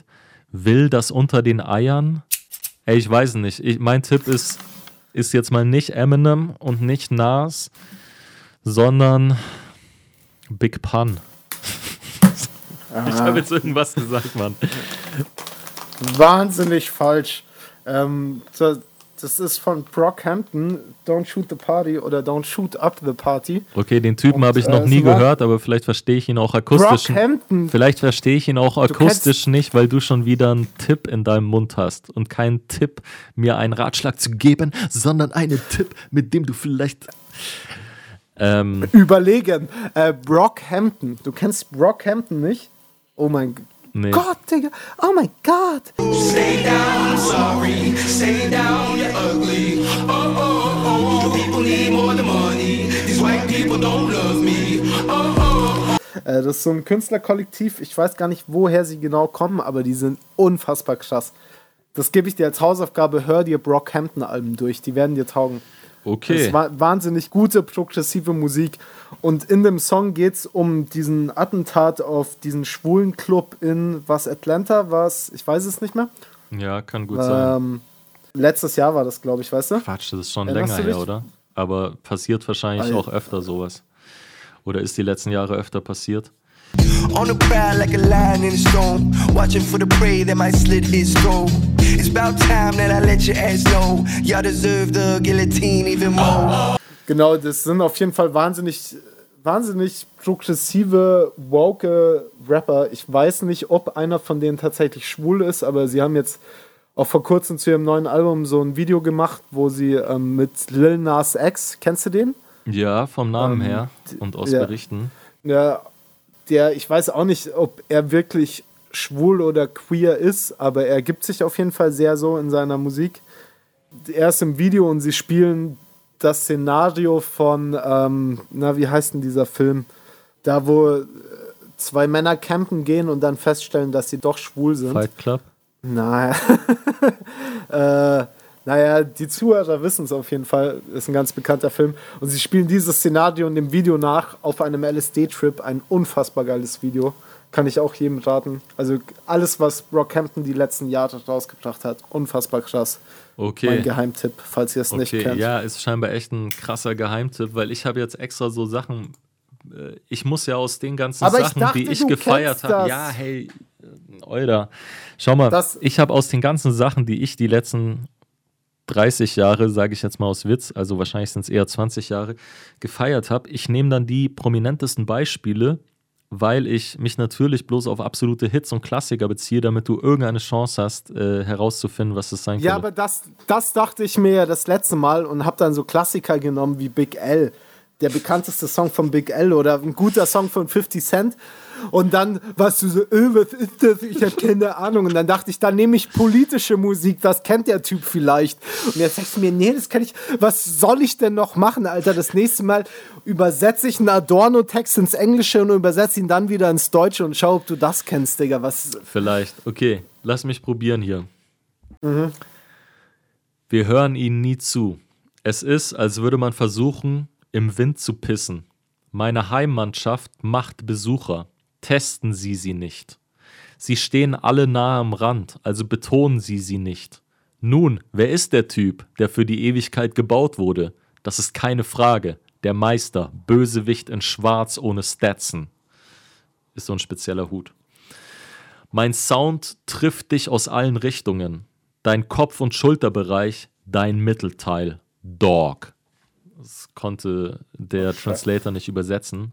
Also, wenn ich es noch übersetzen kann, Hund. Und jetzt kommt der Refrain. Wenn der Heilige mit seinen Neuen auf dem Boden liegt, mit den Typen, die mit King Kong malen und teilen und treffen, gib es hier und sag nicht nichts. Gib es einfach hier, gib es hier und sag nicht nichts. Wenn das Team am Set mit den Waffen klatscht, alles erledigen, Check, den Check abschneiden, gib es hier und sag nicht nichts. Gib es einfach hier, gib es hier und sag nicht nichts. Was? Digga, was?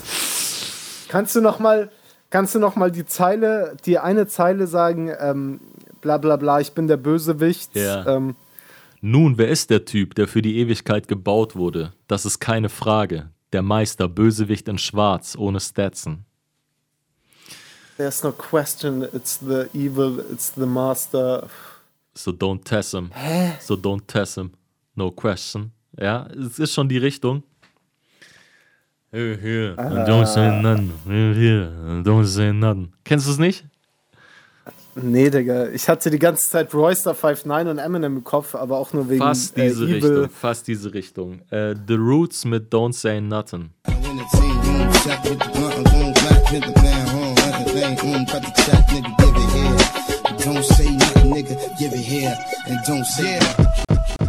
Ah, The Roots sagen dir was? Philadelphia, Black Thought, der Ja, ja, Rapper. natürlich.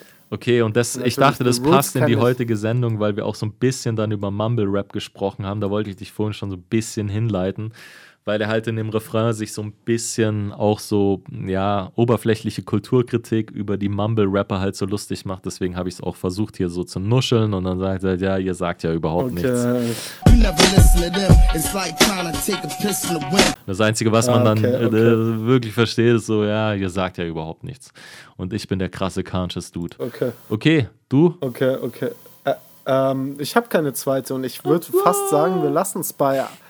Wir belassen es bei einer, Gut, oder? ich wollte extra Digga, noch eine weibliche Stimme mit reinbringen, aber ja, äh, vielleicht wäre es auch als Alibi Hilf- zu durchschaubar gewesen und wir können es für das nächste Mal aufhören und äh, aufheben und hoffen, dass dann ein bisschen mehr weibliche Perspektiven vielleicht zumindest darüber auch reinkommen, wenn hier zwei so extrem männliche, wahrscheinlich männlich rüberkommende Typen. Leon, Du spielst schon das Auto. ich glaube, es ist Tank. Ist wunderschön. Ja. Das hohe Haar wurde heute keinmal angeschlagen, obwohl wir wieder zwei Stunden aufgenommen haben. Nein, noch nicht mal zwei Stunden. Einmal habe ich es gespielt, aber du hast es überhört. Wollen wir den Leuten da draußen noch sagen, sie sollen auf jeden Fall auf Instagram folgen, weil wir da witzige kleine Ausschnitte und tolle Gewinnspiele machen werden in Zukunft. Wenn wir Sponsor. Können wir uns irgendeinen Sponsor suchen? Ja, bitte? hiermit die Aufforderung und ähm, eigentlich meinen wir das natürlich ironisch und wollen das auf keinen Fall oder vielleicht meinen wir es auch ernst. will Wir das. wissen es nicht so genau. Schick. Auf jeden Fall gibt es zu dieser, zu. dieser Sendung, zu diesem Podcast, wieso sage ich eigentlich immer Sendung? Ja, ihr merkt, ich komme aus den 90er Jahren oder so, einen Instagram-Account und ihr könnt uns gerne Feedback dort schicken. Vielleicht blenden wir auch irgendwo eine E-Mail-Adresse ein, sodass ihr per E-Mail uns Feedback schicken könnt, Anregungen, Tipps und Tricks. Und dass ihr Bahama Karma, aka Robin, beim nächsten Mal auch nochmal erklärt, dass er ähm, nicht nur nah am Mikrofon sein muss, sondern auch nicht bei jedem zweiten Satz nach links oder nach rechts schauen soll, weil sonst ähm, seine Stimme auch nicht so direkt ins Mikrofon reingeht. Wolltest du noch was Wichtiges sagen? Nein. Ähm, Tschüss. tschüss.